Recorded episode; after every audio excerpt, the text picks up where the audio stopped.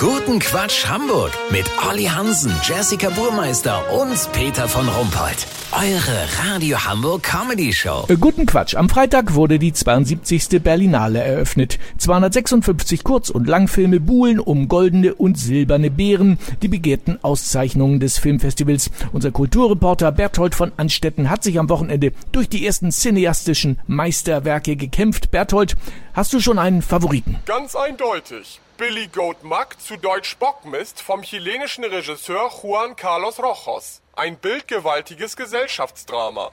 Der Film zeigt das Leben von Kugelschreiber-Minenarbeitern im Chile der 1820er Jahre.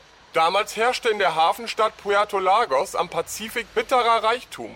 Die Menschen kämpften durch die Inflation mit Bergen von Geldscheinen, einer unbekannten Viruserkrankung und ranzigem Olivenöl.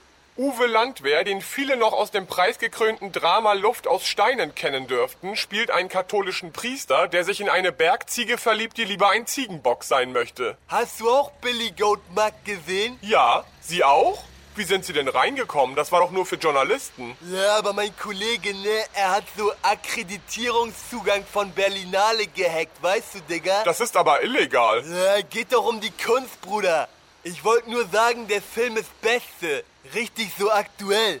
Gerade so Thema Dings, ne, so Diversität und so sexuelle Orientierung mäßig, weißt du, Bruder? Das habe ich genauso empfunden. Ey, kommst du mit? Gleich läuft Hase aus Brot von Gerion Schmock. Dafür habe ich leider keine Akkreditierung bekommen. Äh, kein Ding, Bruder, ich bring dich rein, du weißt. Wenn das rauskommt. Egal. Digga, hast du den Begleitheft schon gelesen? Ja, ich mag ja sehr Bender Jackson. Die spielt Mutter von den Hasen, ne? Ja, die ist richtig beste. Äh, Ich hallo? habe sie bereits in Pachunami gesehen. Berthold? Ja, da war sie richtig Berthold. hervorragend, Bruder, stimmt. Ähm, ja, da haben sich ja zwei gefunden, würde ich sagen. Äh, Kurzquatsch mit Jessica Burmeister. Statistik. Hamburger leben nicht mehr so sicher wie vor 45 Jahren.